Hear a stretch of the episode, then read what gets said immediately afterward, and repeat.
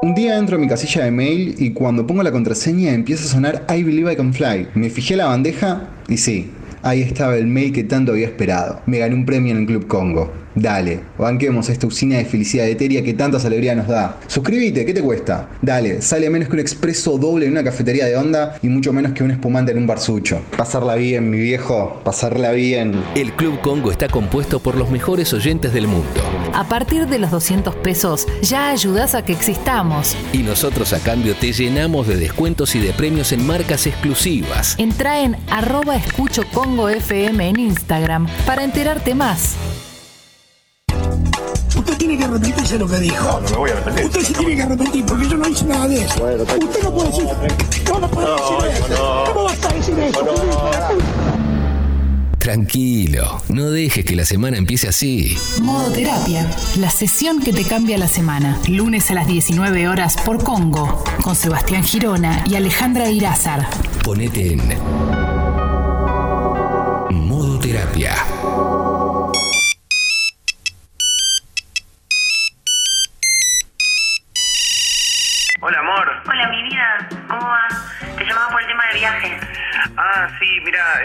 No, no pude ver mucho todavía porque estuve a mil acá en el laburo. Sí, me imaginaba. Por eso ya saqué todo: pasajes, ¿Qué? hotel y excursiones. Ah, Sí, una locura. ¿Viste que ayer discutimos el tema? Bueno, debe ser cierto eso de celular te escucha, porque hoy estaba googleando en Instagram y me aparecieron unas ofertas espectaculares. Nos vamos a Perú, 10 días de noviembre, del viernes 8 al lunes 18. Pero habíamos dicho, hab- habíamos dicho Brasil en enero. Ni siquiera sé si me dan esos días en el laburo, además. Por eso lo sacamos con tiempo. Anda pidiéndolo que te lo dan seguro.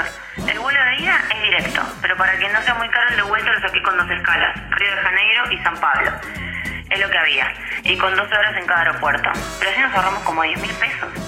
Pero yo quería conocer Brasil. Bueno, ahí tenés unas horitas para salir a una vuelta. Dale, ¿me estás cargando? No, para nada. Los vuelos son sin valijas, así que todo va a ser onda mochilero. O sea, podemos salir al aeropuerto y volver después. Tampoco saqué hoteles. Todo hostel, porque en Machu Picchu te matan con los precios.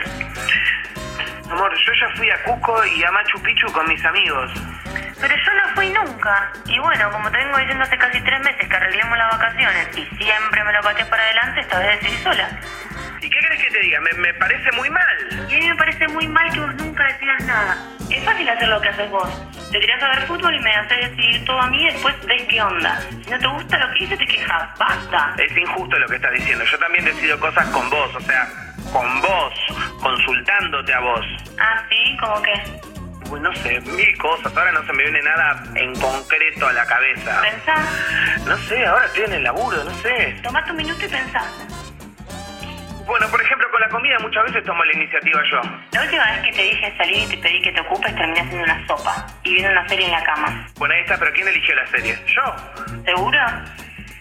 ¿Qué serie, qué serie era? Me dijiste que tus amigos te dijeron que Fleabag era flojita y al final terminó siendo la mejor serie que vimos en el año. Bueno, ok, me cuesta tomar la iniciativa. Sí, hasta que llega el miércoles y falta uno para el fútbol de los jueves. Ahí resolvés rapidísimo. No es así. Una vez lo llevaste a jugar a mi viejo. Me dijiste que había jugado en perro y hasta que se lastimó se la bancó bastante bien. Igual no sé por qué estamos hablando de, de- de tu viejo. Acá el tema es que organizaste las vacaciones vos solo y sin consultarme y eso está mal, punto. Peor es que vos nunca decidas nada y me dejes todo a mí. Mira, para las próximas vacaciones organizamos todo bien con tiempo. Participás y elegimos como tiene que ser. Ahora o te venís a Machu Picchu conmigo o me voy con mis amigas. Y no me ves más la cara. Bueno, ok, ok. Si, si me lo pones así, voy, voy a pensar qué hago. Ok, nos vamos a Perú. Pediste la semana, beso. Qué rico un pollito con papas a la huancaína con, con un Inca Cola. Oh.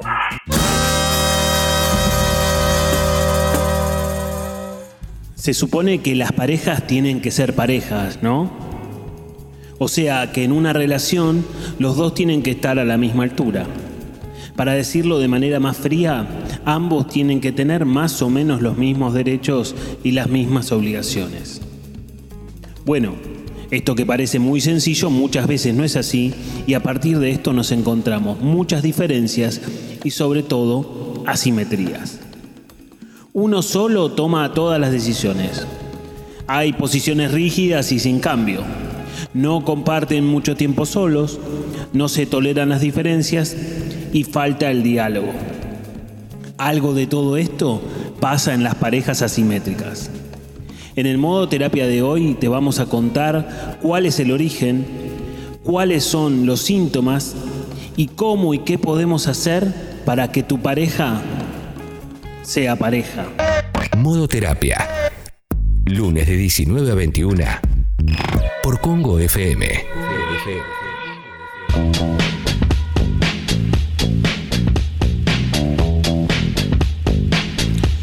Hola a todos, bienvenidos a un nuevo programa de Modo Terapia.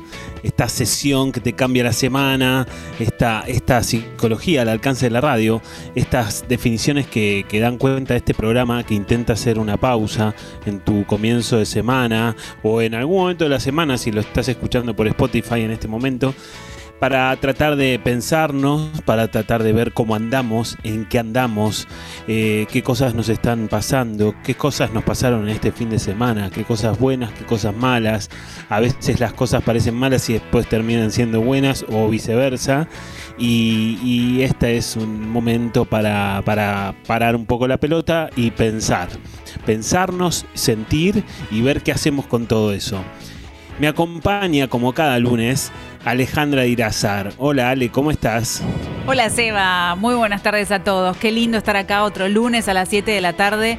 Qué lindo estar en, en, modo terapia, así que saludamos a nuestros oyentes, los que nos están escuchando ahora por la aplicación y aquellos que nos escuchan después a través de Spotify, que por cierto, que nos pongan me gusta, que nos pongan a seguir, que escuchen, que, que puedan compartir todos los episodios. Viste, siempre uno dice, este se lo puedo pasar a tal persona, este me hace acordar a tal persona, un amigo, alguien de tu familia, a todos ellos que están ahí escuchando en Spotify también les mandamos un beso enorme. Tal cual, tal cual, sí, sí, sí. Nos vendría muy bien que nos sigas en Spotify porque nos suma y nos hace bien y nos hace como más, más número y, nos ayuda a las mediciones y todas esas cosas. Y hablando de que, de que te sirva, ¿no? ¿Quién no conoce una pareja que es media despareja, ¿no? En distintas situaciones o en distintas cosas.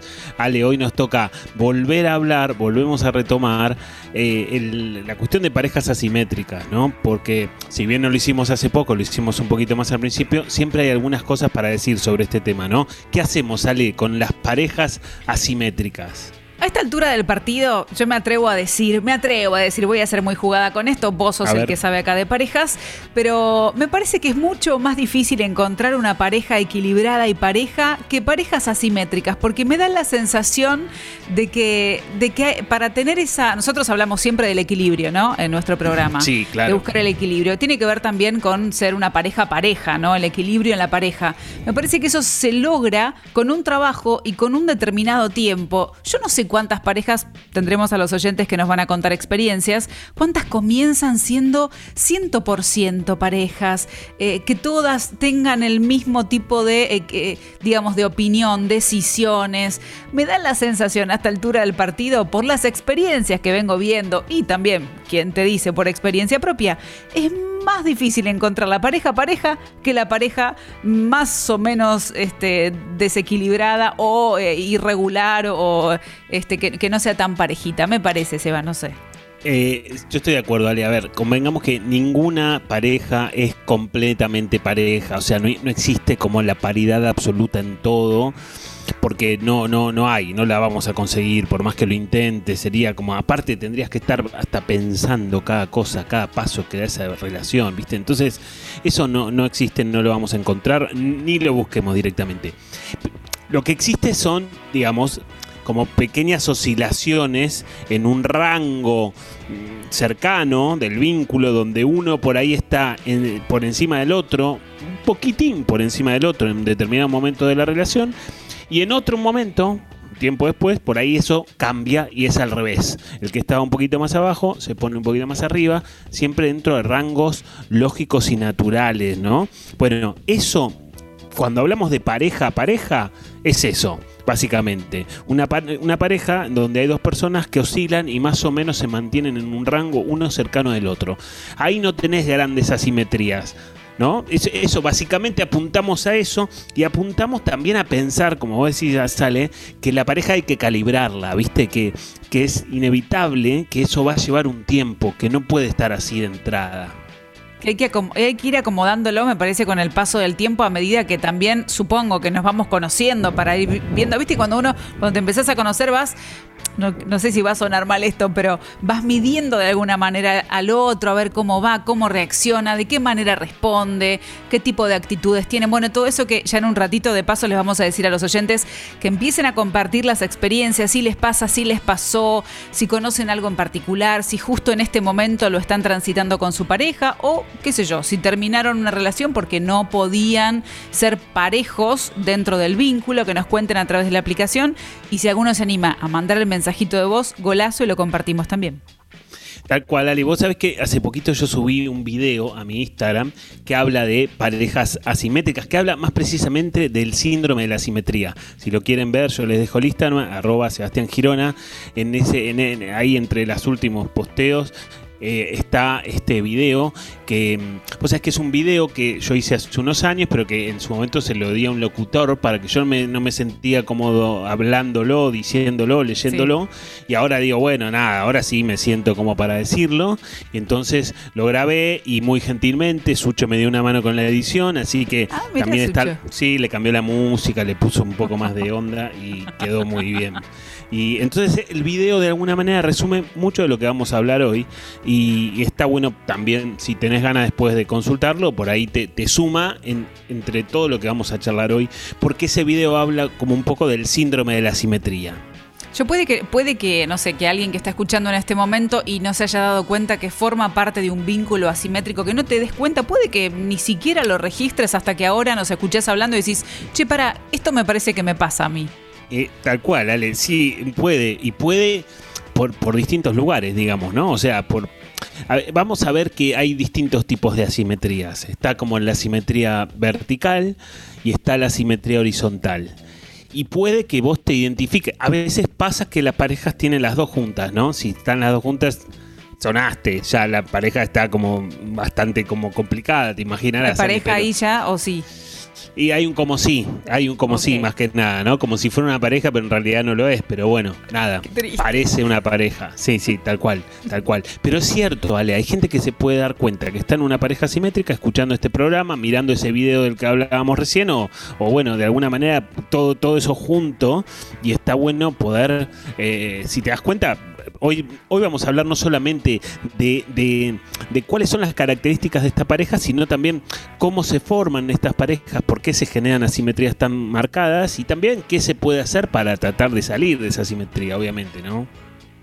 ¿Sabes qué pensaba también? El tema de, la edad, por ejemplo, eh, es, es un punto fuerte, se puede marcar también ya desde el vamos una asimetría que es difícil de equiparar por más que uno lo trabaje. Diferencias de edades, ¿sí sale? Eh, 10 años, 15 años, suponete. Eh, puede, puede, puede, pero no necesariamente, ¿eh? Acá pasa por otra cuestión más, más psicológica. A veces el que tiene más años puede ser el que esté más relegado en la pareja.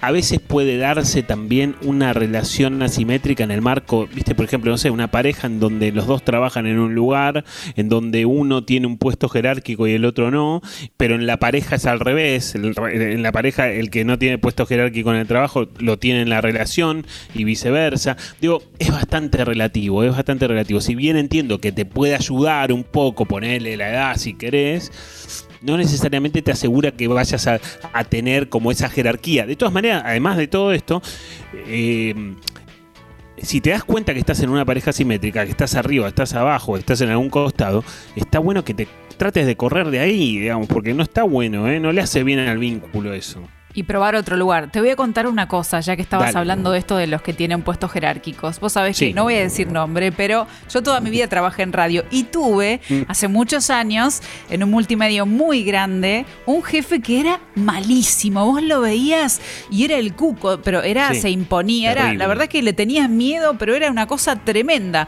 Malo, malo, malo, muy poco humano.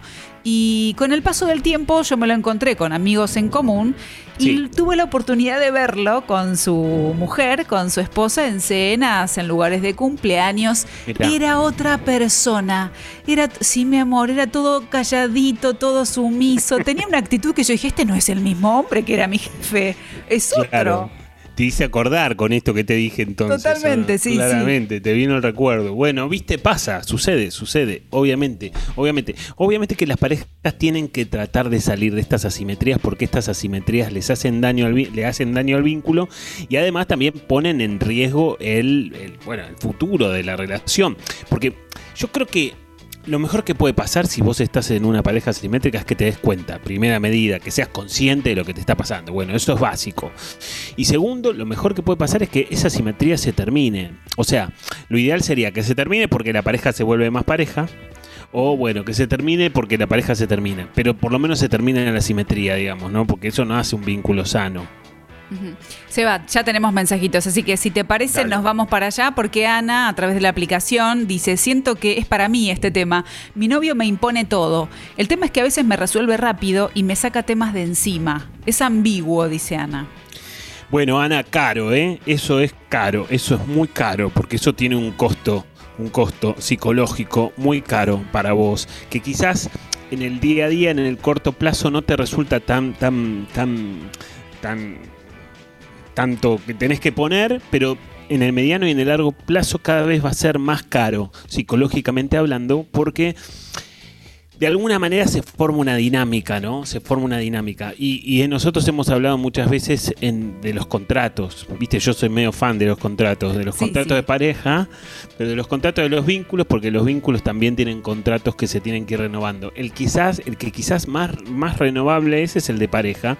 Y muchas veces se, establecen estos contratos asimétricos en donde hay uno que está por encima del otro. Y esa es la, la, la vertical, digamos, ¿no? Donde hay una, una suerte de situación jerárquica en donde de alguna forma hay uno que decide todo, ¿viste? Todo lo que está.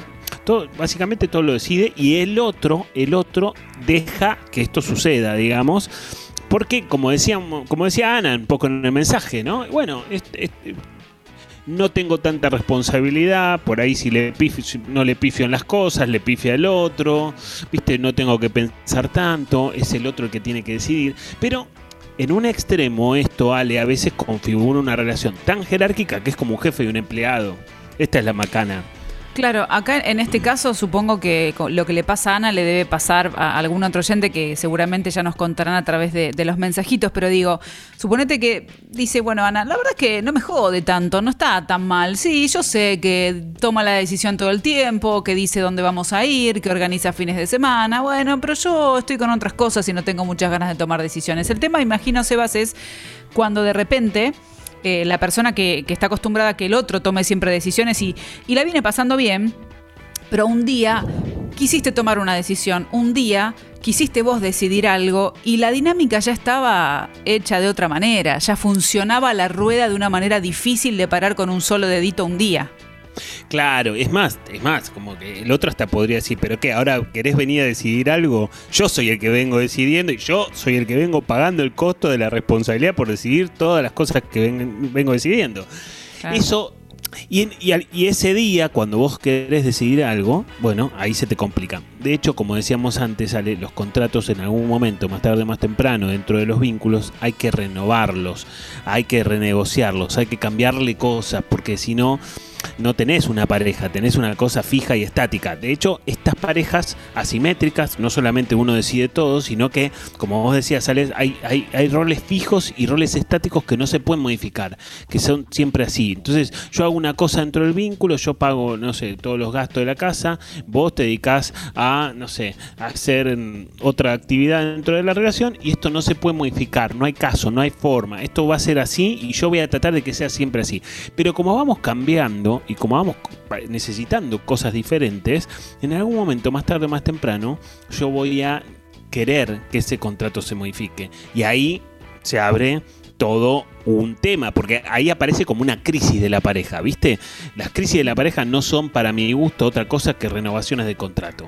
Básicamente... Que ahí, ahí puede ser o, o renovamos o, o no renovamos o contrato. No, o no renovamos contrato. Las renovaciones de contrato, ¿viste? Cuando vos estás alquilando algo, que a veces por ahí si tenés confianza con el propietario, te dice, bueno, está bien, se te venció el contrato, pero ahora de- dentro de dos meses lo firmamos. Y en el medio estás medio en el aire, ¿viste? No sabés si seguís o no seguís, supuestamente sí. A veces se renueva, a veces no se renueva y eso es un riesgo para cualquier vínculo. Tenemos un audio por ahí. Seba, justo anoche pasó que yo no quería ver algo en la tele.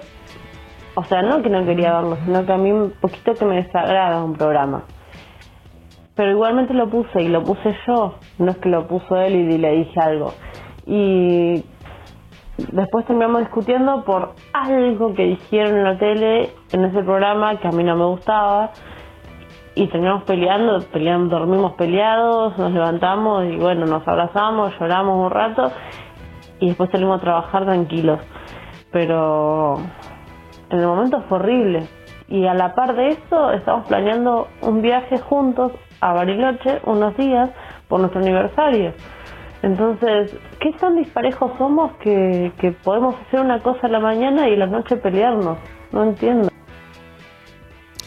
Bueno, está bueno el mensaje. Habrá que ver exactamente por qué se pelearon, ¿no? Porque ella cuenta esta escena con la tele y con el programa y con algo que se dijo en ese programa. Y en todo caso, eso que se dijo en ese programa resonó en la relación para, para generar un conflicto y para generar un desencuentro, ¿no? Qué feo, Alex, irse a dormir peleado. No sé si alguna vez te pasó, seguramente, porque no todos nos peleamos en las parejas. Pero irse a dormir peleado es feo, ¿no? ¿Sabes qué? Es algo que me cuesta muchísimo. No puedo, no puedo. Aunque sea eh, un besito, buenas noches. Bueno, estamos un poquito mejor. Suponete que no Claro. estamos para dormir abrazados, todos Sí. melosos. Pero bueno, podemos ir a dormir bien. Soy súper, súper molesta con eso. Te digo que soy molesta. Porque hay personas que, que quieren dormir enojadas, ¿viste? No sé, mi pareja por ahí tiene, no, no, no tiene ganas de acercarse y dice, no, no estoy listo ahora, mañana se me pasará.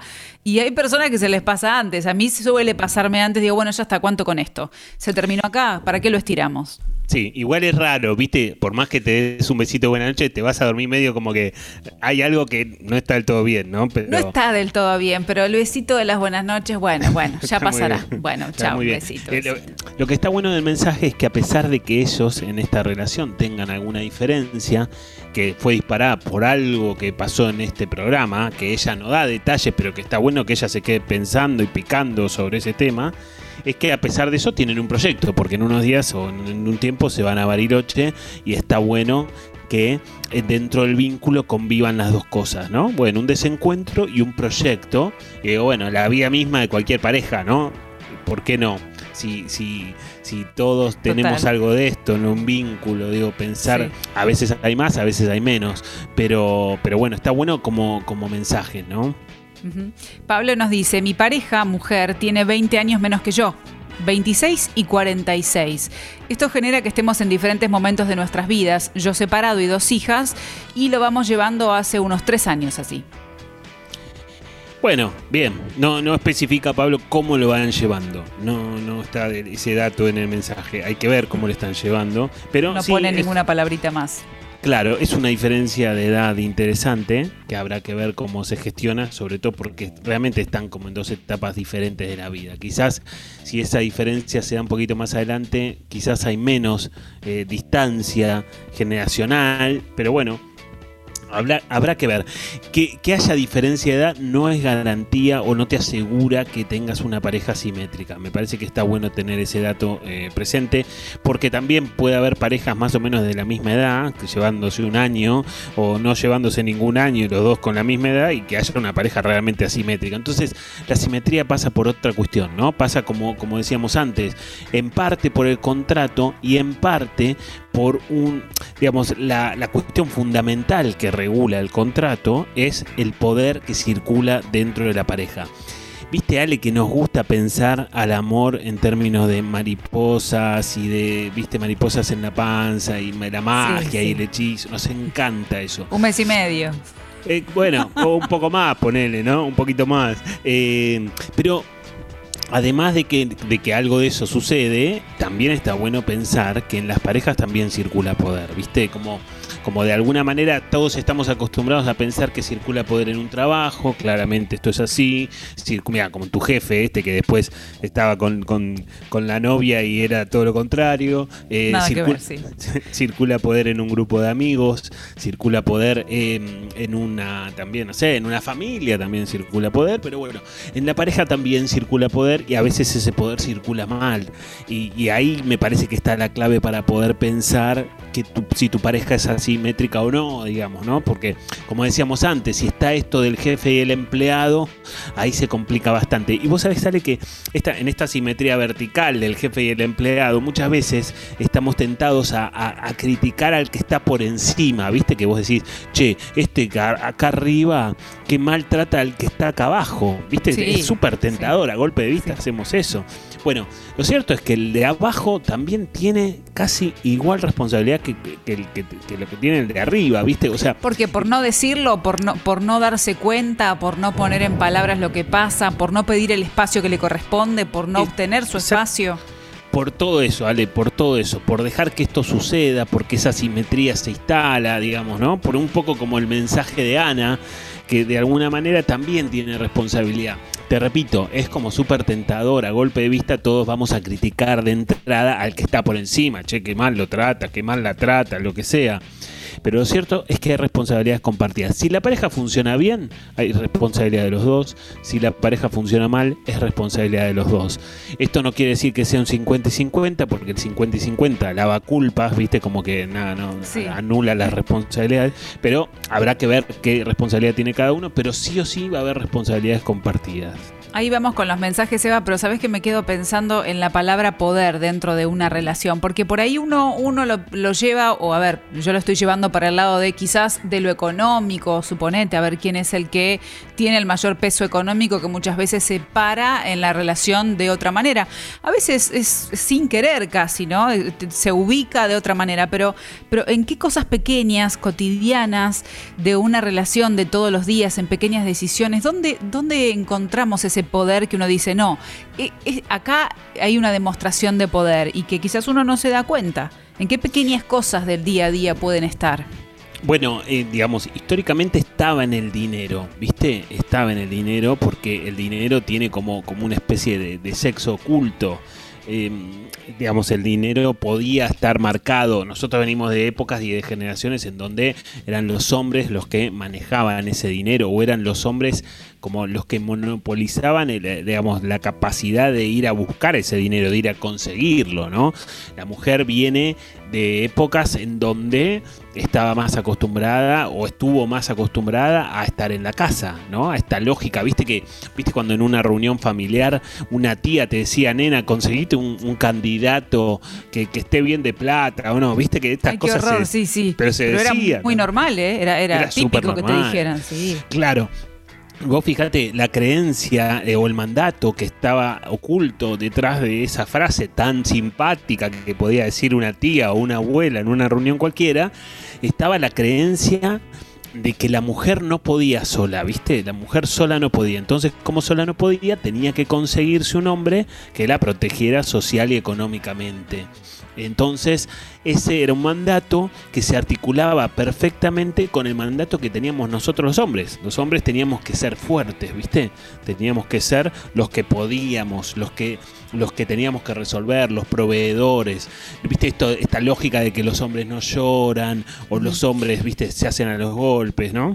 Que de hecho yo siempre sostengo que eh, del machismo los hombres, digamos, no solamente las mujeres eh, hemos sido víctimas, los hombres también han sido víctimas con esto de, eh, tener el peso de mantener y de- a, a todo un hogar, a toda la casa y después también esto que vos decías, los hombres no lloran, por ejemplo, una de las tantas cosas que les puede haber pesado en la historia de los hombres.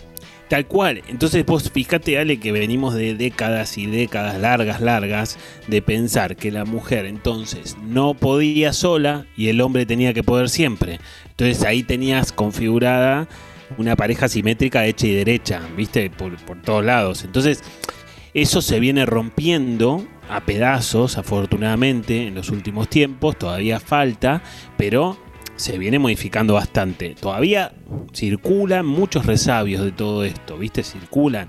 Este machismo, por supuesto, que está tan instalado que obviamente no se va a desinstalar tan fácilmente, tan rápidamente.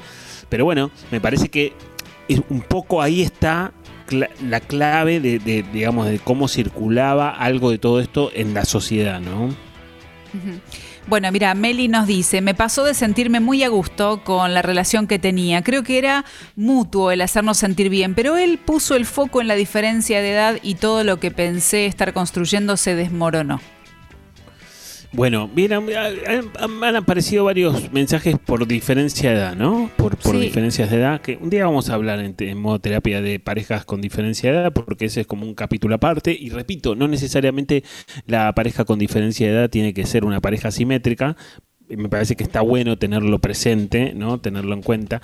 A veces, en todo caso, en esas parejas asimétricas, cuando hay diferencia de edad, se puede presentar como otro tipo de asimetría vertical, que es como la madre y el hijo, o el padre y la hija, o eh, la madre y la hija, o el padre y el hijo, como quieras, la combinación que se te ocurra, pero una lógica en donde hay uno que siempre reta al otro, ¿viste? El de arriba siempre reta al que está abajo, y el de abajo no solamente que se deja retar, sino que además hace cosas para ser retado.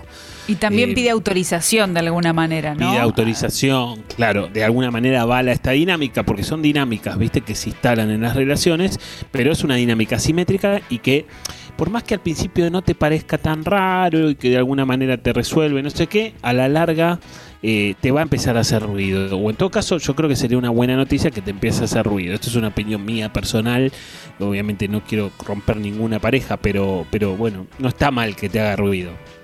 Bien, acá Luz a través de la aplicación nos dice, sí, es verdad que a veces dejamos que el otro decida todo por comodidad. Es difícil, dice Luz. Sí, es difícil y es peligroso. Me parece que está bueno ser conscientes de eso, Luz, que, que es peligroso y que tiene un costo y que aunque, aunque al principio te parezca que no pasa nada y que es hasta cómodo, bueno, puede ser medio, medio peleagudo más adelante, sobre todo porque muy probablemente en algún momento tengas ganas de que sea diferente. Entonces a partir de ahí, bueno, se empieza a complicar la historia. Acá Mechi dice, tengo una amiga que dejó todo para estar con su pareja. Se mudaron a su barrio, se ven con sus amigos y hasta él consiguió meterla en su empresa. Hasta ahora están mal, pero ella no reconoce que se hizo muy asimétrica la relación. ¿Se puede ayudar? Pregunta Mechi. Y Mechi, pasarle a tu amiga este programa de modo terapia, como quien no quiere la cosa, ¿no? Che, ¿sabés que escuché? Mal pasar.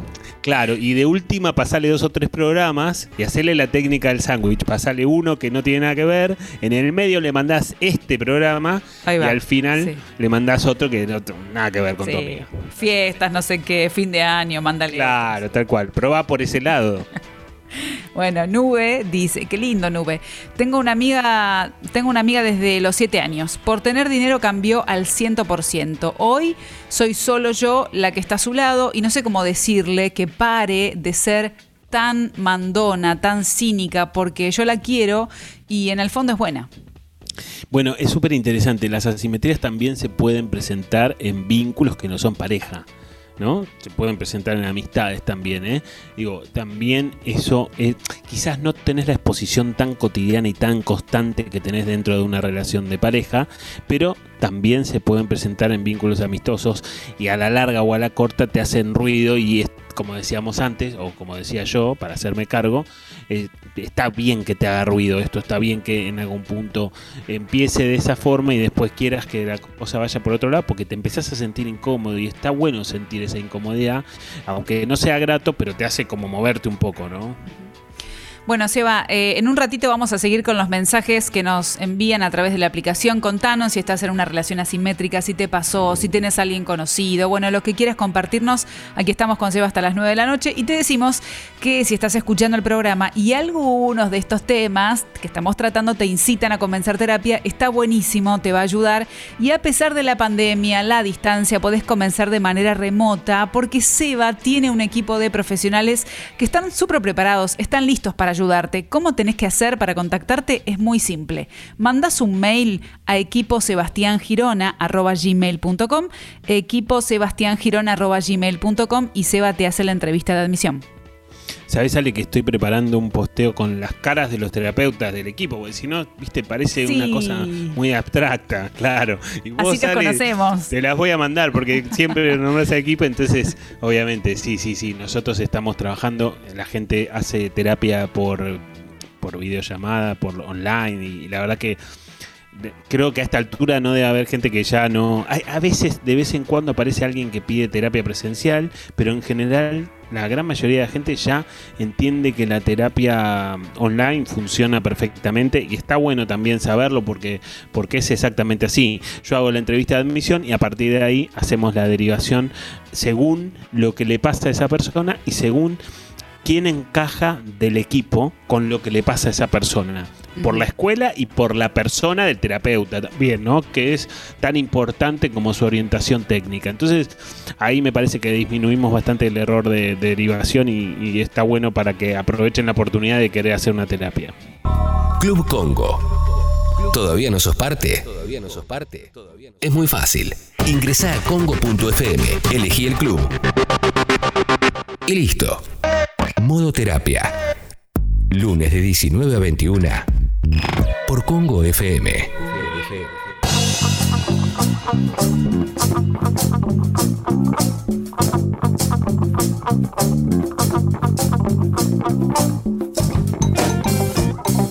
Seguimos en este modo terapia hablando de parejas asimétricas y seguimos charlando, seguimos escuchando los mensajes, esperamos los mensajes, esperamos los audios y, y seguimos y ahora más allá de que hoy nos toca hablar de parejas asimétricas, nos toca una sección que a vos ya te pones contenta, Ale, ya te pones Sí. más contenta que de costumbre, ¿eh? más contenta Sí, para más contenta que de justo. costumbre. Sí, sí, ¿sabes por qué? Porque me gusta Sí. muchísimo ir viendo tu cara cuando te voy leyendo los títulos de este momento Massachusetts que vamos a contar. Es ese momento donde nosotros, con títulos que tienen que ver con el tema del día, buscamos, viste, que generalmente las universidades del mundo muchas veces no saben qué hacer y se ponen a averiguar sobre ciertos temas y tiran títulos que uno dice, ¿y este de dónde llegó a esta conclusión? Un estudio de la Universidad de Massachusetts afirma que ta, ta, ta, ta, ta, y uno a veces dice, bueno, está bien, pero lo compartimos, lo escuchamos, y vamos a empezar, si te parece, porque ya tengo preparado mi primer título. Yo te digo que esto a vos que te gusta llevar todo al fútbol, de verdad, va a ser golazo, golazo, golazo. Un 3-0 Bueno, mirá, metemos eh, mirá, acá. Ya te estás, te estás ahí, te estás valent- envalentonando, ¿eh? Eh, Yo me tengo fe, me tengo fe, Ah, está muy bien, está muy bien, bueno, está muy bien. el primer título de este momento, Massachusetts, dice lo siguiente. Un estudio revela, mira justo que hablamos bastante de los oyentes con esto, la diferencia de edad ideal en una pareja, para que A esto ver. no genere conflicto. ¿Sí? Esto es de la Universidad de Atlanta, que asegu- aseguran que existe una diferencia de edad en una relación en la que el éxito prácticamente está garantizado de acuerdo a las diferencias de edades. Porque, ya te estás riendo, bancame un toque. Dice, eh, tras analizar más de 3.000 casos de parejas, este estudio concluyó que las parejas formadas por personas con edades muy distantes entre sí tienen más posibilidades de tener conflictos, aunque lógicamente dice existen excepciones y esto se debe a que la forma de entender la vida a los 20 no es lo mismo que a los 40, a los 70 o a los 80. Pero bueno, esta investigación revela que aquellas parejas con 5 años de diferencia de edad, 5 añitos, ¿eh? Sí, Tienen un cinco. 18% más de probabilidades de terminar mal que una pareja en que los miembros sean de la misma edad. Mirá. eh, mm, Con cinco que años, ¿eh? Sí. ¿Cómo Ale, perdón? Digo, con 5 años ya marca la diferencia, dice que puede que no termine mal. Ya se te Que empieza a termine mal, sí. Sí.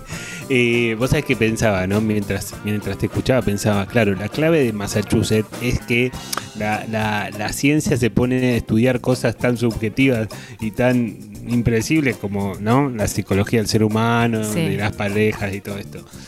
Y que me, sí, me- es medio complicado, no sé, Ale. La verdad que aparte No. te presentaste así tan, tan así como acá yo vengo a romper todo y no sé qué. Y es tan subjetivo, ¿no? Es tan subjetivo, ¿no? Como que, aparte, como que. O sea, vos lo que querés decir es que si tu pareja se lleva menos de 5 años, entonces tiene más, mejor pronóstico, ponele, ¿no? Es casi, casi, casi que va al éxito seguro. Bueno, les voy a pedir a los oyentes que nos manden mensajes cuántas parejas. No, no, sea malo. No, bueno, pero. mm, Ale. mm, Sí, bueno, no que sé. manden, que manden, a ver si, si, les pasó, si les parece cierto. Con menos si más de 5 cinco años, pareja que no funcionaron, ponele, ¿o no? Y sí, puede ser, quizás ellos tienen la experiencia. Es verdad, con parejas que tuve más de 5 no funcionan y menos de 5 sí. Claro, claro. Eso, mira, no, no es justo que hagamos nuestra propia validación, ¿o no? Está Yo bueno. creo que sí, porque no le vamos a creer entonces a la Universidad de Atlanta. Y bueno, sí, bueno, nosotros tendremos lo nuestro también, ¿o no? Vamos a hacer nuestro propio estudio y vamos a sacar un título también. Segundo título de este momento Massachusetts dice así. Tener una relación con alguien de otro país te hace más creativo a pesar de las diferencias culturales. Que también la diferencia cultural puede marcar una diferencia enorme dentro de la Sí. cultura de la pareja. Bueno, aparentemente el amor entre dos personas que pertenecen a países distintos potencia la creatividad. Ahora, este estudio dice, ¿hay alguna muestra científica de ello? La respuesta es afirmativa, porque la tiene el psicólogo y profesor de la Escuela de Negocios de Columbia, Adam Galinsky, que publicó junto a un, eque- un equipo de la universidad un estudio donde los psicólogos habían estado trabajando durante mucho tiempo, como 10 años, que estaban haciendo investigaciones que corroboraban que el amor entre dos personas de países distintos fomenta la creatividad. Lo hicieron teniendo en cuenta el crecimiento de una tendencia global que es la que los chicos viajan a estudiar y parece que ahí hay más relaciones de personas entre diferentes países. Y estos investigadores descubrieron que todas las medidas de creatividad en las encuestas dice que los participantes salieron con personas de otras culturas, se mostraron en las diferentes preguntas un mayor rendimiento creativo superior y tenía que ver con las experiencias y las relaciones con otras culturas y tenían más capacidad creativa. Eh, vos sabés que cuando vos arrancaste yo pensé que ibas a decir como que las personas que tienen parejas de otros países desarrollan su capacidad de adaptación. Entonces decía, bueno, claro, sí, sí, como que era, como que te tenés que adaptar. Y el otro también se tiene que adaptar a vos. Eh, El clásico choque de culturas, ahora después vamos a hablar del choque de culturas que se dan en el mismo barrio, ¿eh? Digo, pero más allá Sí. de cuando hay dos países distintos, obviamente más choque de culturas aún. Y pensaba en algún punto, está bien, me parece porque está bien, porque para adaptarse hay que ser creativos, hay que flexibilizarse, hay que generar algo nuevo y en algún punto...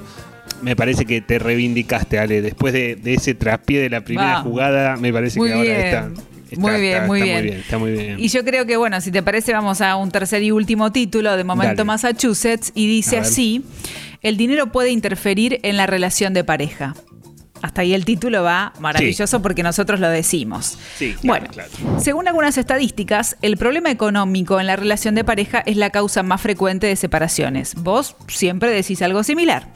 Todos sabemos que por medio del dinero Te querés ahí respaldar tu propio Massachusetts. Sí, por supuesto.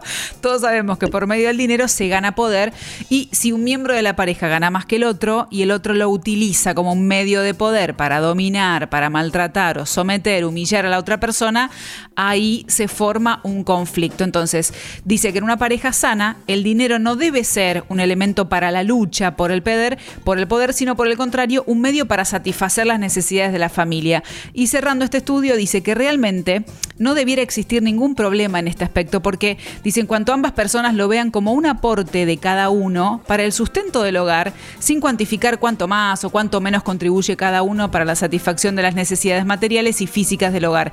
Todos deberían tomar el tema del dinero como algo en común, sin tener diferencias. Eh, estoy de acuerdo en que no debería ser un problema, ¿no? O sea, genera muchas veces un conflicto. Nosotros hemos hablado mucho de esto.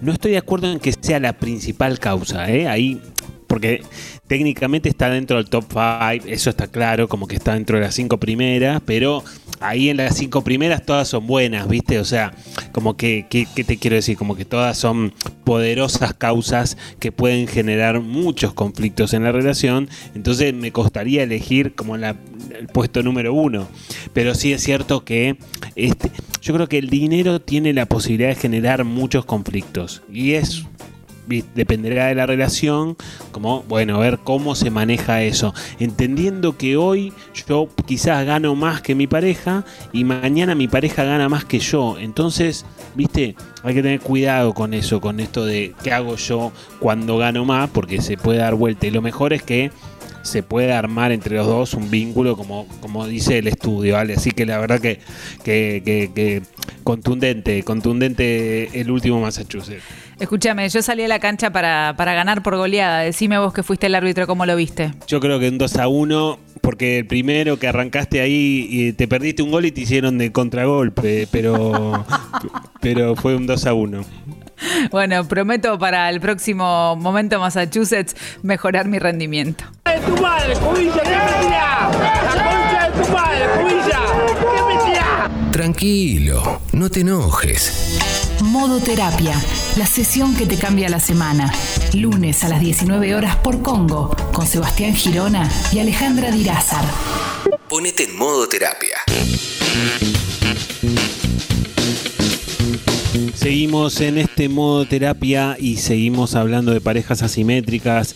Ale, y sabés que escuchaba, bueno, vos recomendabas las clases de Germán, obviamente Germán es un capo, y me acordaba, y en estos días apareció el video, que en el año 2018 y 2019 hicimos terapia en escena, que era básicamente sobre parejas asimétricas, ¿no? Y sabes quién dirigió esa obra, ¿no? Germán ¿Quién? Polonsky fue el director de la obra, capo total. La verdad que estuvo muy, muy buena. Fue en el, el Teatro Border, ahí en Palermo, con Alejandro Germaná, que es el que da las clases de- con Germán, y con Gilda Arteta haciendo también de, de la pareja. Y la verdad que nos divertimos mucho y, estuvo buena, para mi gusto estuvo buena, la gente que la vio le, ha gustado y, y me parece que tenía como algo, algo que, que intercalaba un poco una pareja que se iba peleando y que le iban pasando cosas con mi opinión sobre las cosas que le iban pasando. ¿Ese fue tu debut en el escenario teatral?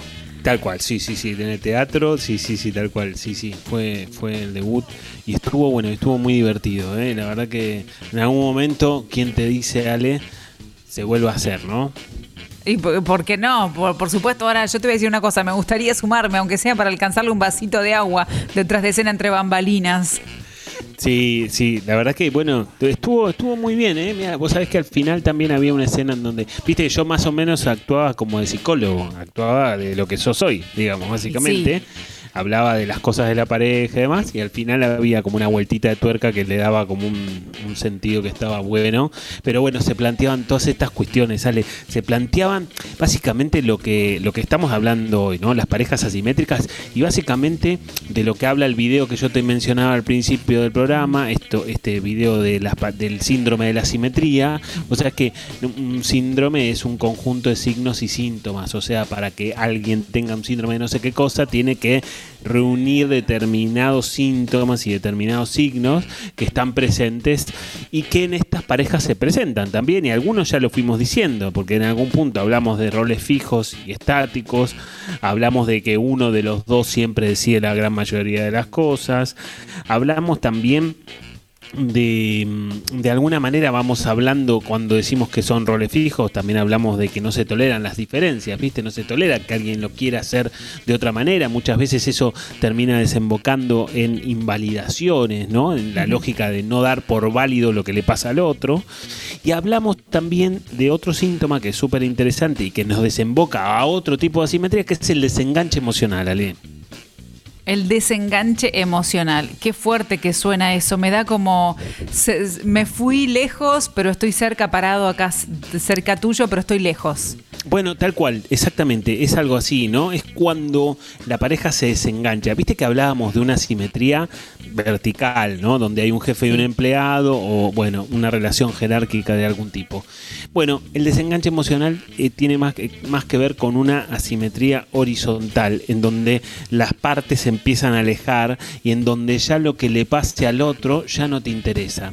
Sea bueno, sea malo, ya no le interesa no te pasa nada, no te pasa nada con lo que le sucede a tu pareja. Obviamente esto es terrible, esto tampoco sucede de un día para el otro, obviamente esto es muy silencioso, se va instalando hasta que te das cuenta que te está pasando.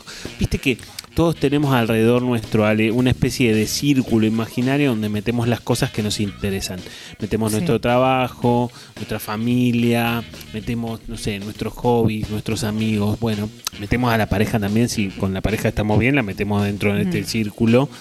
Pero cuando, cuando te pasa este desenganche emocional, tu pareja está fuera de ese círculo, ¿viste? Está fuera del círculo en donde están las cosas más importantes de tu vida. Pero para que esto suceda, vos decías, no, no sucede de un día para el otro, no solo eso, sino que además hubo alguna especie de alarma. Viste, se van prendiendo alarmas en la relación que uno puede, o, o es como el despertador, cuando te pones la alarma decís, bueno, posponer o lo cancelás y vas posponiendo, posponiendo una alarma hasta que en un momento ya eso no da para más y pasa esto que vos decís, ese, este desenganche emocional. Sí, tal cual, son muchas alarmas y de alguna manera todas esas alarmas tienen que ver con los síntomas y con los signos que, que- repetíamos recién, ¿no? Una de las alarmas también más importantes de todas es que a estas parejas les cuesta mucho dialogar, les cuesta mucho sentarse a hablar de, che, ¿cómo andamos? ¿Cómo estamos? O, che, me pasa tal cosa, o a vos te pasa tal otra, les cuesta horrores. Estas parejas tampoco, o sabes que a estas parejas les cuesta mucho también salir solos o porque no salen directamente, está bien que venimos de un año de pandemia, un año y medio ya muy largo y todo, etcétera, en donde se complicó, o porque esas parejas, además de no salir solas, siempre que salen, salen con, o con amigos o con otras parejas, ¿viste? Entonces, bueno, este sábado salimos. Ah, bueno, está bien, le vamos a decir a tal y a tal que vengan. ¿Viste? Como que les cuesta les cuesta compartir un espacio de intimidad solos, mano a mano, la relación para ver cómo andamos, les cuesta horrores, todo tiene que ver con todo, los síntomas tienen que ver con, todos son, digamos, solidarios entre sí, lamentablemente, pero digo, em, te das cuenta que configuran un tipo de vínculo muy particular, ¿no? Sí, ya vamos con los mensajes porque tenemos un montón, gracias a todos eh, que, nos están escribiendo a través de la aplicación, pero pensaba, Seba, que la verdad es que yo me pongo en el lugar de oyente, estoy escuchando el programa en este momento y no siempre es sencillo sentarse y ponerse a revisar porque cuesta, además que cuesta trabajito muchas veces, da una especie de incertidumbre o miedo no saber cómo poder afrontar si a veces uno se da cuenta que hay algo ahí que no huele bien e intentás echarle un poquitito de perfume porque no te animás a destapar para ver qué es lo que se está poniendo feo, porque quizás no sabes bien qué hacer con eso. No es una situación muy fácil de, poder este, sobrellevar o, encarar. A veces uno dice, no sé si estoy con energías para esto, no sé si voy a poder hacerlo en este momento de mi vida, en este momento de la relación. Eh, es bastante complejo. No, es cierto, Ale, es cierto. Pero yo creo que lo peor que puede suceder es que vos de que vos te des cuenta de eso y termines barriendo basura abajo de la alfombra, ¿viste? Que muchas veces sucede, o porque no estamos en un momento para meternos con eso, o porque estamos con otra cosa en la cabeza, o porque, ¿viste? Por, por, lo que sea, el riesgo es un poquito de basura abajo de la alfombra se puede barrer, ¿viste? Todos lo hacemos en nuestras relaciones, pero el problema es si esa es la única estrategia de afrontamiento para los conflictos que se presentan, entonces en algún momento la alfombra se te rebalsa de basura y no hay forma de no verlo y es ahí a donde explota y a donde se genera ya una crisis que cuando te quieres dar cuenta está recontra instalada o cuando se genera ya te das cuenta, cuando explota te das cuenta que ya tenés el desenganche emocional adentro de la relación y entonces ahí hay que tener cuidado, ¿no? Me parece que está bueno que nosotros podamos permitirnos a veces no sentir tantas ganas de trabajar tal cosa o tal otra, pero cuidado con que eso se instale y se como una lógica cotidiana y, constante para los problemas que tenga el vínculo, porque se va a complicar peor si es así, ¿no? Pensaba también, algún día podemos hacer una lista que nos ayude a los oyentes para ver cuáles son las excusas que uno ha puesto para no terminar una relación, para no afrontar el final de un vínculo, viste que uno se va poniendo que sabe que es una excusa. No, ahora en este momento estoy con muchas cosas de la facultad, tengo problemas de laburo, eh, muchas cosas que uno va poniendo de excusa para no afrontar ese momento de finalizar un vínculo. Tal cual, tal cual, sí, sí, sí. Excusas que, bueno, un poquito de excusa puede estar bien, ponele, se puede entender, pero está bueno que en algún momento, si vos sos consciente de que es una excusa, cambies y hagas algo con eso, porque realmente si no, después se va a poner un poco más complicado, ¿viste? Más difícil el asunto. Bueno, vamos a los mensajitos que hay un montón. Gracias a todos. M dice, quiero decirles que me sirve muchísimo escucharlos y los escucho en Spotify también. Que bueno, si no nos estás, si no nos seguís en Spotify, suscríbete porque está buenísimo, nos buscas como modo terapia. Ahí ponenos seguir y escuchanos y dale reproducción que nos recontra sirve o no se va. Sí, claro, M, obviamente.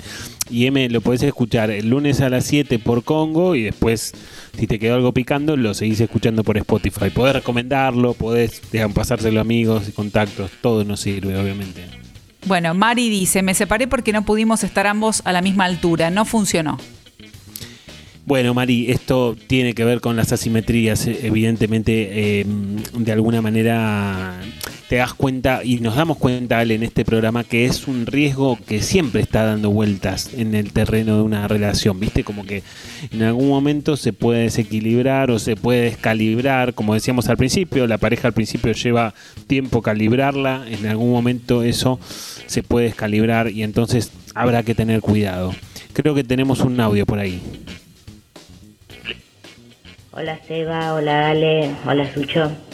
Eh, yo tuve una pareja absolutamente asimétrica. Eh, nada, él controlaba prácticamente todo. Eh, yo no, no estaba de acuerdo con esto, pero en un momento cedí para poder estar con él hasta que, bueno, la relación reventó. Eh, estamos a punto de divorciarnos después de siete años y a partir del divorcio empezamos a hablar otra vez y a tratar de ver qué corno pasó con nuestra pareja. Eh, es muy difícil. Él pide disculpas, pero yo no sé. Bueno, está bueno el mensaje, ¿no? Obviamente es un mensaje que, que, termina mal. Ella ya habla diciendo, tuve una pareja, ¿no? Habla de pasado. Eh, y es, me parece que también ella habla de que hay un momento para reparar estas cosas, ¿sale? ¿Viste? Por más que después si ese momento pasa y yo te pido disculpas, y bueno, ya pasó. Y los vínculos también tienen esto, ¿no? De los momentos. ¿no? El momento en donde yo puedo hacer algo por la relación.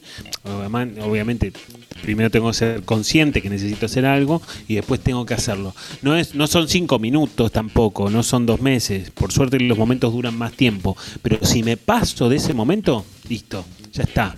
Es medio como irreversible, ¿viste? Está difícil también darse cuenta, ¿no? ¿Cuál, ¿Cuándo es ese momento? Porque a veces esto que decíamos, que charlábamos hace unos minutos, que uno por ahí bicicletea y dice, bueno, ya lo vamos a afrontar, bueno, ya lo charlaremos, ya vamos a ver qué hacemos con esto. Y de repente, quizás es muy poquito el tiempo, es el límite y, y ya está. Y no hay, no hay, no hay chance de poder volver. Es cierto, es cierto. Pero ojo, Ale, tampoco son cinco minutos, como decíamos recién. Tampoco son, viste, tampoco son, tampoco es un mes. Me atrevería a decir que los momentos psicológicos duran más tiempo. O sea, tenés un margen de maniobra. Por eso está bueno hablar. O por eso está bueno poder pensar cómo está la relación, qué cosas necesita el otro, qué cosas necesito yo, qué le estoy dando yo al otro, o qué estoy quizás de, demasiado mirando para mi lado, solamente estoy pensando en lo que necesito yo y no tanto en lo que necesita el otro. Bueno, básicamente ese es un el objetivo más difícil. Y eso nos lleva a pensar, Ale, también en la necesidad, en la necesidad imperiosa que tiene toda relación de construir un lugar que es muy particular, que es un lugar que se llama nosotros. Un lugar que se supone que tiene que ser superador del vos y yo, y que tiene que estar por encima de eso. Nosotros es un lugar que tenemos que construir juntos, que no solamente tenemos que construir juntos, sino que también tenemos que mantener juntos. O sea, pensalo como un lugar físico, ¿no? Si vos lo estás construyendo, bueno, lo construimos juntos, ponemos los ladrillos, la puerta, la ventana, todo, pero también, che, de vez en cuando lo limpiamos juntos, le pegamos una pintada juntos, lo redecoramos juntos. Bueno, muchas veces las parejas empiezan haciéndolo juntos y en el medio alguno se baja, ¿viste? Y dice, bueno, dale, seguí vos solo, seguí vos sola, ¿no? Algo de eso pasa. Sí, ya vamos con el mensajito de Lili que, que, tenemos ahí para leer, pero pensaba esto que vos decías, cuando uno puede preguntarle a la otra persona qué es lo que estás necesitando más allá de lo que yo necesito como pareja.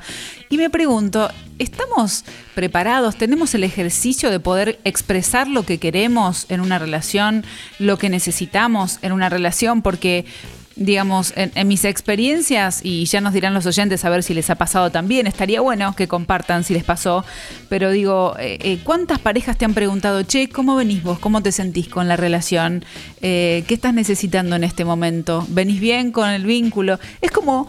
No sé en qué momento tomando un mate en el desayuno, en una cena, tomando un vino en cualquier momento se puede preguntar esto. De hecho, si estás escuchando este programa en Congo o en Spotify, nada, quizás podés hacer el ejercicio de preguntar, ¿no? De preguntarle a tu pareja, che, ¿cómo estamos? ¿Cómo, cómo, cómo, qué, qué onda? ¿Qué necesitas? ¿Qué necesito?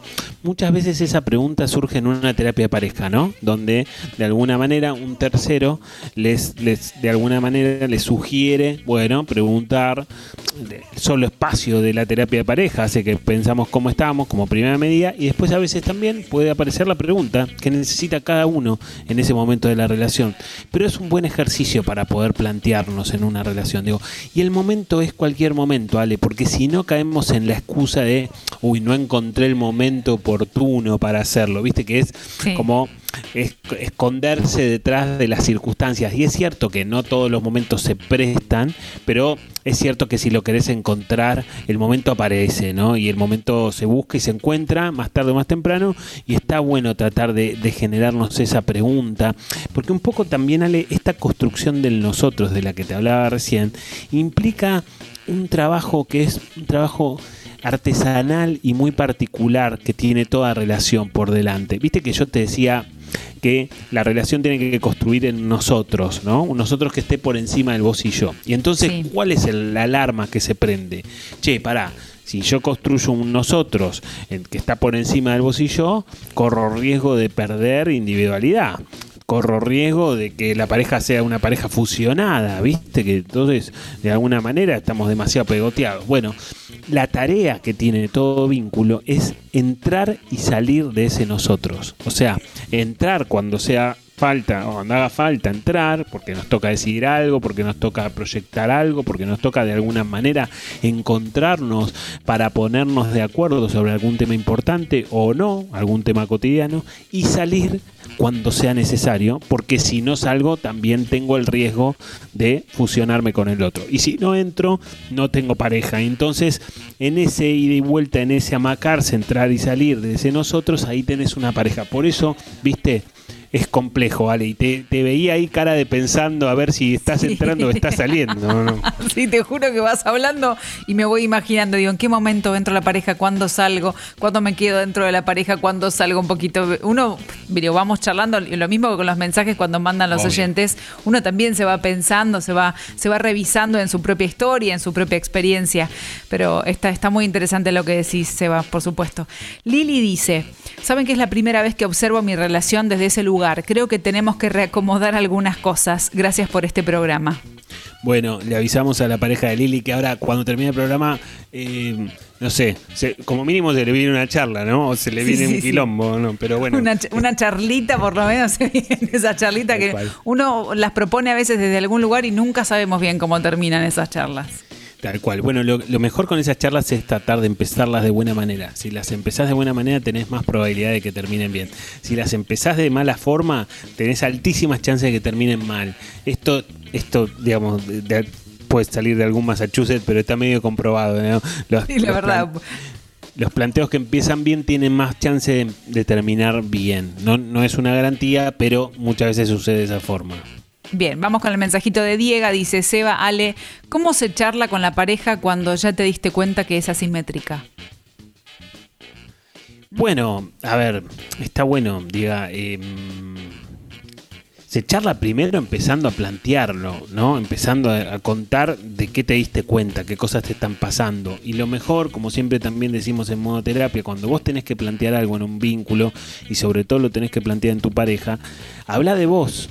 Habla de lo que te pasa a vos y habla de que te diste cuenta que estás adentro de una pareja simétrica y habla sobre todo de qué sentís, Diega, de qué, qué, qué te hace sentir darte cuenta que estás en una pareja simétrica. Te da bronca, te pone triste, te enoja, no sé, lo que sea que sientas, conectate con lo que sentís y plantealo desde ese lugar. Por lo menos para abrir la charla y ver qué te devuelven del otro lado. Probablemente, y está bueno estar preparado, el otro llega más tarde a eso porque aparte se lo trae uno de la pareja, ¿no? Entonces el otro tendrá su propio proceso para darse cuenta si esto es así o no y entonces llevará el tiempo que le toca al otro que no necesariamente es el tiempo de uno, ¿no? Pero no yendo, de, digamos, en, en la charla o en el comentar lo que me pasa desde un lugar de enojo, molestia, eh, con un tono de me, di cuenta de esto y qué hacemos. No, quizás como, che, me está pasando esto, como más amorosito.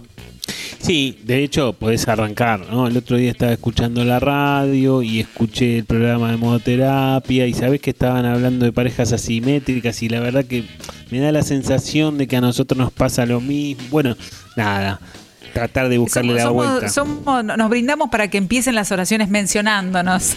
Claro, sí, no tenemos problema, nos ofrecemos. Nos ofrecemos para que las parejas, viste, los otros, pero ¿qué saben los otros? Esos dos que están en la radio, ¿qué van a saber o no? Digo, para que los otros nos critiquen, también nos ofrecemos.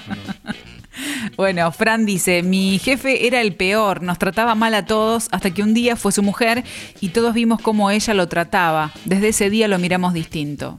Ese era tu jefe, Ale, ¿o no? Parece que sí. Por ahí es un compañero, compañero tuyo de la radio, ¿o no? Puede ser, Pero, puede ser. Bueno, viste que aparte también esto nos habla de que tenemos diferentes áreas en nuestra vida y no funcionamos en todas las áreas igual, viste, funcionamos diferente. No necesariamente funcionamos igual de la misma manera en un lugar que en otro. Así parece y está comprobado y esto no es Massachusetts, ¿eh? esto es ¿Viste? experiencia mía y de los oyentes que están compartiendo también. Juli dice, chicos, creo que soy yo la que mete presión en la pareja, pero es muy difícil cambiar esa forma mía. Es casi que me sale por naturaleza con todas las parejas. Bueno, el riesgo de eso que dice Juli es, viste, este es un yo soy así encubierto, viste, como bueno, nada, yo soy así, viste, el yo soy así te cierra la puerta a cualquier tipo de cambio. Cuando me parece que cuando Juli manda este mensaje a la radio ya ahí se está preguntando algo, che, ¿qué onda? ¿Podré cambiar? ¿Podré hacer algo con esto? Digo, me parece que está bueno tratar de darle bola, Juli, a eso que te generó cierto ruido y que te motivó para mandar este mensaje, ¿no? Porque quizás ahí tenés la, la puertita para entrar a un camino en donde vos puedas revisar algo. Porque si te das cuenta que siempre asumís ese rol en cualquier tipo de vínculo que hayas tenido, bueno, habrá que ver. Por ahí se pueden revisar y, y- y como decimos siempre, ¿no? R o R, Ale, en lugar de SOS, revisar o repetir. Entonces si yo reviso, tengo la chance, tengo más posibilidades de no volver a repetir lo mismo. Bien. Sergio dice, amigos, los escucho siempre, pero no siempre escribo. Bueno, hoy puedo decir que me separé por eso hace unos meses. Era insostenible. Nos sentamos a charlar y queríamos cosas distintas. Bueno, Sergio, bueno, gracias por escucharnos y mm, quizás estuvo bien la separación, ¿no? Sobre todo si hay un desencuentro tan estructural, ¿no? Eh, las parejas tienen desencuentros, tienen todas, to- no hay una pareja que no tenga un desencuentro, no la hay, obviamente hay parejas que tienen menos que otras, pero cuando los desencuentros son tan estructurales en un vínculo que donde digamos se, se estructura la relación sobre ese desencuentro o sobre varios desencuentros, bueno, entonces se complica seguir adelante. Y a veces eh, quizás es lo mejor para las dos partes, ¿no? Pablo dice, toda simetría está mal. Las parejas que son un pegote, que opinan lo mismo, que repiten lo mismo, ¿no son medio embole? Es que yo creo que sí, porque todas las parejas tienen diferencias. O sea, todas las parejas tienen que tener cosas en común. Sí, eso no puede haber una pareja que no tenga cosas en común. Pero a mí me da la sensación que la clave está en las diferencias, en cómo gestionamos las diferencias dentro del vínculo. ¿No? Este es como el secreto. Porque donde estamos en común, las cosas que tenemos que nos gustan a los dos, bueno, está buenísimo, eso fluye solo, no tenemos que hacer nada, viento de cola. Pero cuando aparecen las diferencias, ahí nos damos cuenta de ver qué hacemos con esas diferencias.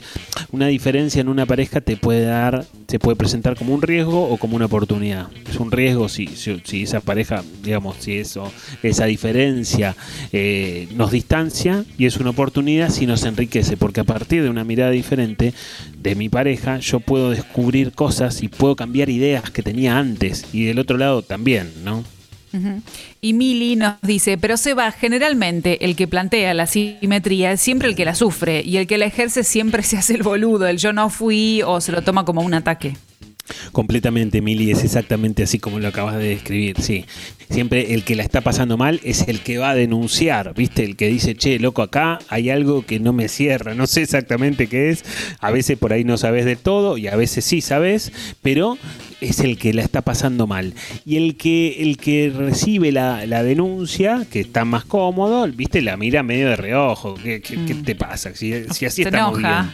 Claro. Claro, Y si ¿qué me estás venimos así hace un montón de años, ¿qué querés cambiar ahora? Por eso ahí se generan distintos tiempos y ahí se genera esta famosa crisis de la que hablábamos y decíamos hace un rato que una crisis no es otra cosa que la renegociación del contrato de la relación, ¿no? Donde vamos a ver cómo distribuimos ese vínculo, cómo distribuimos el poder y cómo también construimos y mantenemos ese nosotros. Bueno, Seba, buenísimo. En un ratito vamos a seguir con más mensajes, pero te decimos que si estás escuchando el programa y alguno de los temas que tratamos te incitan a comenzar terapia, está buenísimo, te va a ayudar. Y a pesar de la pandemia y la cuarentena, podés comenzar de manera remota porque Seba tiene un equipo de profesionales súper preparados, listos para ayudarte. ¿Cómo tenés que hacer para contactarte? Mira qué simple que es. Mandas un mail equipo gmail.com equipo gmail.com y Seba te hace como siempre la entrevista de admisión. Sí, Ale, vos sabés que, bueno, yo hago las entrevistas de admisión y también hago el seguimiento. Vamos viendo, nosotros tenemos reuniones periódicas y nos vamos juntando y decimos, bueno, es una, una práctica habitual en psicología. de, bueno, nos juntamos y hablamos y cómo va tal persona y cómo va tal otra. Y yo también siempre le pido lo mismo a la persona que empieza la terapia, le pido, bueno, a, pesar, además de tener el, feedback del terapeuta o de la terapeuta, contame vos, mandame más adelante un mensaje, che, me está yendo bien, me está yendo mal, me está yendo más o menos. Ahí yo termino de tener como las dos campanas, ¿no? La, de la, del terapeuta y la de la persona que está haciendo la terapia ahí en primera fila para ver si la- la- el, el proceso terapéutico funciona o no funciona, que es la idea, ¿no? Siempre es modificar la calidad de vida de la persona que consulta. Impecable, Seba. Equipo gmail.com. En un ratito seguimos. Si venís a tomar el 60, está de paro. Pero la puta que los parió, loco, la concha. Tranquilo, no dejes que la semana empiece así. Modo Terapia. Psicología al alcance de la radio. Lunes de 19 a 21 por Congo FM. Ponete en modo terapia.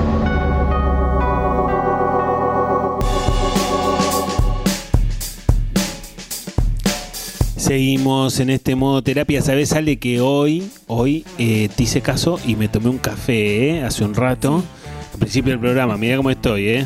Estás súper estoy- despierto. Estoy, estoy, mirá, estoy como un campeón. Estoy lleg- acá estamos llegando 2 menos 20 de la mañana en Barcelona y bueno, va, parecen las 5 de la tarde para mí, mirá. Eh, eh, café amargo, le pones miel, le pones edulcorante, No, le azúcar. puse- ¿Cómo toma Girona le- el café? Le puse azúcar, café solo, porque si no, no llego, ¿viste? Si no Fuerte, me quedo fuerte. dormido. Sí, claro, tal cual, tal cual. Pero acá, acá me ves, ¿eh? ¿O no? Firme, ¿o no? Te veo firme, escúchame, yo te quiero hacer una pregunta ya de Barcelona, porque soy un poco chusma de cómo está Sí. todo allá, además del calor y eso. A esta hora, 2 menos 20 de la mañana, vos salís a la calle, porque viste que en Buenos Aires uno está acostumbrado que todo el tiempo, salvo la pandemia, ¿no? Pero siempre hay movimiento. ¿Cómo es allá? ¿Anda alguien o ya están todos durmiendo? Mira, yo mucho a esta hora no salgo ni he salido porque Claro, mirá quién le voy a preguntar yo.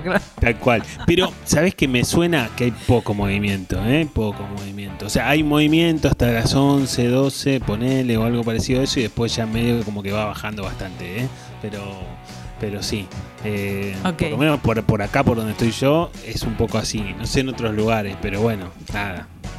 Bien, bien. Bueno, ya, te voy imaginando para ir viendo dónde, viste, está bueno imaginar dónde el otro está, qué es lo que está haciendo. A mí me gusta siempre preguntar, así te ubico en tiempo y forma cuando hacemos el aire. Obvio, bueno, mira, yo estoy en Barcelona y yo vivo cerca, cerca, tres o cuatro cuadras de donde está la Sagrada Familia. ¿Te ubicás? Qué lindo, no conozco, pero por fotos y por historia Sí, más o menos sí, uno lo tiene. Sí, sí, así que bueno, para ubicarte un poco más ahí en tiempo y espacio. Qué lindo, qué lindo, Seba. Bueno, eh, me encanta que sean las 2 menos 20 de la mañana ya. Acá sabes que son las 9 menos 20, son 5 horitas menos. Y, y bueno, acá tenemos un montón de oyentes que ya eh, están mandando los mensajitos también. Y si te parece, Seba, nos vamos a leer lo que, lo que tenemos. Dale, dale. Fran dice, Seba y Ale, yo estoy ahora en una relación con mi pareja donde él gana más y cada vez que discutimos saca el tema, que paga todo, que todo lo hace él, etcétera. Bueno, sí, ahí hay como un intento de ejercer cierto poder, evidentemente, ¿no? Y, y hay que ver también qué le pasa a él con, con esto, ¿no? Con esto de ganar más, ¿viste? Yo, como decíamos antes y como decías vos en Massachusetts, el dinero puede ser como un elemento, y vos sabés que, como lo hemos contado también en su momento, porque hemos hablado mucho de esto, eh, el dinero presenta siempre dificultades o porque sobra o porque falta. Por supuesto que cuando falta es un problema y es una angustia y genera un montón de cosas negativas, y cuando sobra pasan estas cosas, digamos, o, no sé, o cuando sobra algo, aunque sea, o cuando le sobra a uno de los dos, porque gana más que el otro, se generan estos conflictos. Pero yo repito esto, ¿no? La vida de una pareja que se sostiene en el tiempo tiene tantos vericuetos y tantas etapas diferentes y tantos contratos distintos que en un momento dado uno puede ganar más y en el otro momento a la vuelta de la esquina puede ser diferente. Entonces hay que tener cuidado con eso, ¿no? Hay que tener cuidado, si lo digo a las dos partes, porque, porque es muy cambiante, repito, y a lo largo de un vínculo, sobre todo si se sostiene en el tiempo, bueno, puede cambiar varias veces, ¿no? Entonces creo que habría que tratarlo de mirar desde ese lugar, ¿no? Pero siempre sigue, sigue siendo fuerte el tema del dinero, ¿no? Me parece que es algo que yo no sé si va a pasar toda la vida en las relaciones, pero qué peso importante tiene dentro de- del vínculo amoroso y también cómo juega casi de manera, bueno, en este caso Fran nos cuenta que, que su pareja se lo dice en las discusiones, se ve que no, no sale siempre, pero cuando salen las discusiones por algo sale, pero si no muchas veces está ahí como casi con hilos invisibles que no se ven, pero que están, son sutiles, pero que tironean.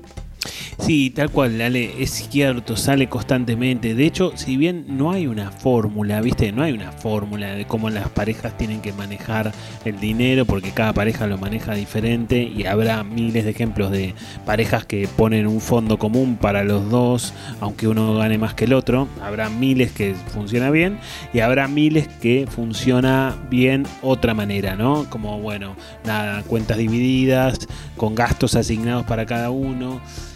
Bueno, por eso es difícil, pero de todas maneras me parece que en esta relación, en este mensaje de Fran, hay algo ahí por detrás de lo que él, de lo que su pareja está plantando constantemente sobre el dinero. Entonces, me parece que está bueno poner ese tema sobre la mesa. Habrá que ver qué le pasa al otro también con eso, ¿no? Eso creo que es como un poco la clave del asunto. Y ahí, por ejemplo, en este caso, cuando vamos a sacar este ejemplo, pero a cualquiera que le esté pasando en este momento que descubre que esto sucede y que dice, che, a mí también me está pasando lo que dice este, este oyente, me pasa en mi casa, me pasa con mi pareja, eh, también se puede plantear un diálogo o, o- o cómo le decís, che, mira, no está bueno que vos todo el tiempo saques eh, el tema del dinero, se lo decís así y el otro capaz que se enoja, pero me parece que también es importante ponerlo en palabras, si uno ya se dio cuenta. Sí, está bueno ponerlo en palabras, pero acordate, Ale, siempre de esta regla de monoterapia de poder plantear las cosas que suceden en una relación, no hablando del otro, sino hablando de lo que te pasa a vos y hablando de tus sentimientos. Entonces yo puedo decir, me duele muchísimo, no sé si será el caso, pero ponele, puede ser una pista, me duele muchísimo que cada vez que nos peleemos, siempre la, la discusión termina desembocando en el tema de la plata y quién pone más y quién pone menos. No, pero lo estoy diciendo desde mi sensación, desde el dolor que a mí me genera, supuestamente podría ser el caso, de, bueno, me duele mucho que siempre terminemos discutiendo o que la discusión siempre desemboque en ese lugar, ¿no? Acá Sin nos dice, me pasa con temas como dónde salimos los fines de semana, porque todo tiene que ser donde él quiere y ya es agotador. ¿Puede escalar? ¿Me tengo que preocupar? Se pregunta Sin. Bueno, Sin, habrá que ver en qué momento y en qué etapa de la relación estamos. Eh, Dirázar dice que, que las mariposas en la panza es un mes y medio. eh, Sí, lo estiramos a tres meses, ¿te parece? Bueno, tres, tres meses, tres meses. Fue muy meses. generosa. Pero digamos, si ya pasaste esos tres meses y empezás a sentir estas cosas y demás, eh, bueno, se complica. Yo creo que es eso. Yo creo que, yo creo que, eh, yo creo que el mejor destino que puede tener una simetría es que se manifieste y que alguno de los dos se, se dé cuenta. Como decían hace un rato en un mensaje, siempre el que la está pasando mal es el que viene a denunciarlo, ¿no? Y es lo más normal del mundo. A veces puede pasar al revés y es, es espectacular si pasa al revés, ¿no? Si viene el otro y dice, che, me parece que estoy teniendo más poder que yo y no está bueno, no nos hace bien, es un gol de media cancha, obviamente, porque esto es lo más difícil. Pero, pero bueno, yo creo que así hoy con este tema y con este programa le dejamos picando varias cosas en la cabeza, ¿no? Sí, a, a Sin y, y a unos cuantos. Y, y siempre, siempre para, Sí. para, para- Yo creo que para nosotros que hacemos el programa, que por supuesto que, eh, que lo preparamos y pensamos los temas y demás, no, no estamos exentos, ¿no? Por supuesto, digo, nos pasan cosas como a todos y también transitamos las, las cosas que, que contamos acá. Muchas veces contamos las experiencias, otras no, porque estamos compartiendo los mensajes que siempre son muchos. Pero, pero a todos me parece que lo bueno de este programa, Seba, es que nos permite pensar y pensarnos a nosotros nosotros en una relación, a nosotros solos con nosotros mismos. Me parece que eso es lo bueno que tiene modo terapia. Sí, tal cual, es la idea, ¿no? Es la idea que te quedes pensando, que te queden cosas dando vuelta en la cabeza y que de alguna manera, además de sentirte acompañado, pero acompañado en lo psicológico, también te quedes como tratando de revisar cosas, ¿no? Y que te sirva el programa, sobre todas las cosas, ese es el gran objetivo de Mira lo que dice Lucas a través de la aplicación. Dice, siento que mi pareja es asimétrica, pero cuando quiero discutir no me sale hablar tan bien. Bueno, eh, yo creo que hablar es un ejercicio, ¿no? A veces hay personas que hablan naturalmente fácil, ¿no? Les sale muy sencillamente y ya lo tienen, como quien tiene habilidades para tal cosa y para tal otra. Hay gente que tiene habilidades para expresar sus emociones y lo que le pasa en su mundo interno.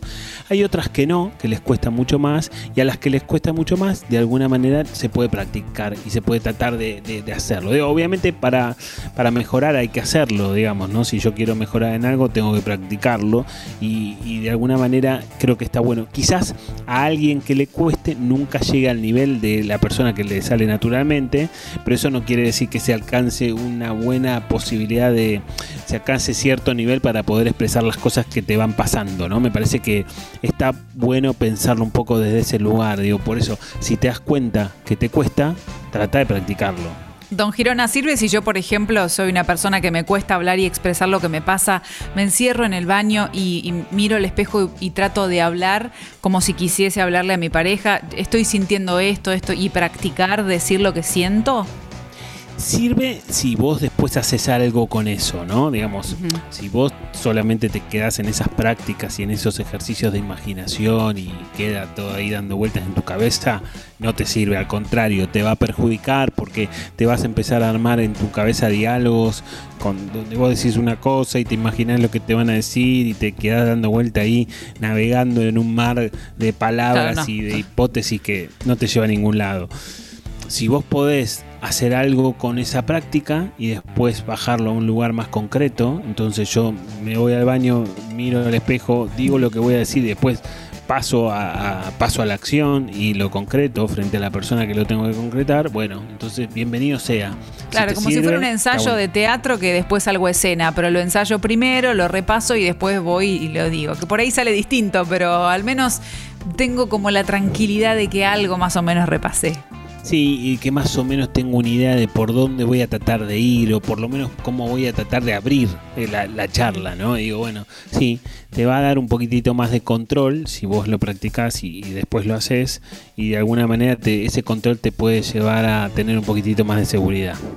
Vamos llegando al final de este programa, Ale, al final de este modo terapia. Sí, sí, acá ya es medio tarde, pero bueno, mira, estoy bastante bien, ¿eh? Creo Estás que re despierto, estás re despierto. Estoy, creo que es mi mejor rendimiento hasta ahora, a esta hora, hasta, hasta ahora, a esta y a hora. esta hora. Viste, mira, que ahí ya se me traban las palabras, así que, pero bueno, bien, hemos, hemos llegado al final de un nuevo programa de, de modoterapia, ojalá que les haya servido y ojalá que les queden picando cosas en la cabeza para, para lo que necesiten. En la producción de este programa y en, los radioteatros, la actuación estelar y la producción estelar de Germán Polonsky, que es nuestro entusiasma del equipo, ¿no? Entu- Entusiasta, se, entusiasta, se entusiasma con cualquier cosa que, que se le plantee, así que la verdad que, que le da mucho espíritu a, a modoterapia. Em, en la operación y en la producción también está el hombre que hace que las cosas funcionen, que es Mauro Suchodolski, la persona también que ha nacido con un apodo que, que todos lo conocen como Sucho. Y El que, capitán. y que me lo imagino ahora inflando el pecho orgulloso por estas palabras y así debe estar, ¿eh? Ahí y, y la verdad que hace muy bien su trabajo y por supuesto también dándole jerarquía y calidad a, a este programa que también vos también vos, te- vos también te inflas ¿Sabes cómo me ensancho, no? No paso por la puerta ahora. y está muy bien Eh, Alejandra Dirázar, locutora nacional y psicóloga social, dándole categoría a este modo terapia. Por Un mi placer. parte, Sebastián Girona, psicólogo, tratando de unir la radio con la psicología y como que va, va queriendo, por lo Va menos. muy bien, nosotros- va muy bien. nosotros estamos conformes. Así que, bueno, Ale, si te parece, dejamos por hoy, seguimos el lunes que viene. Ay, qué rápido se pasó, doctor Girona. Sí, el próximo lunes a las 7 de la tarde voy a estar aquí para hacer modoterapia. Modo Terapia. La sesión que te cambia la semana. Lunes a las 19 horas por Congo con Sebastián Girona y Alejandra Dirázar. ¿Alguna vez le preguntaste a un miembro del club cómo se siente? Es una sensación distinta a todas. Sos parte de algo más grande. Club Congo. Un club para vos.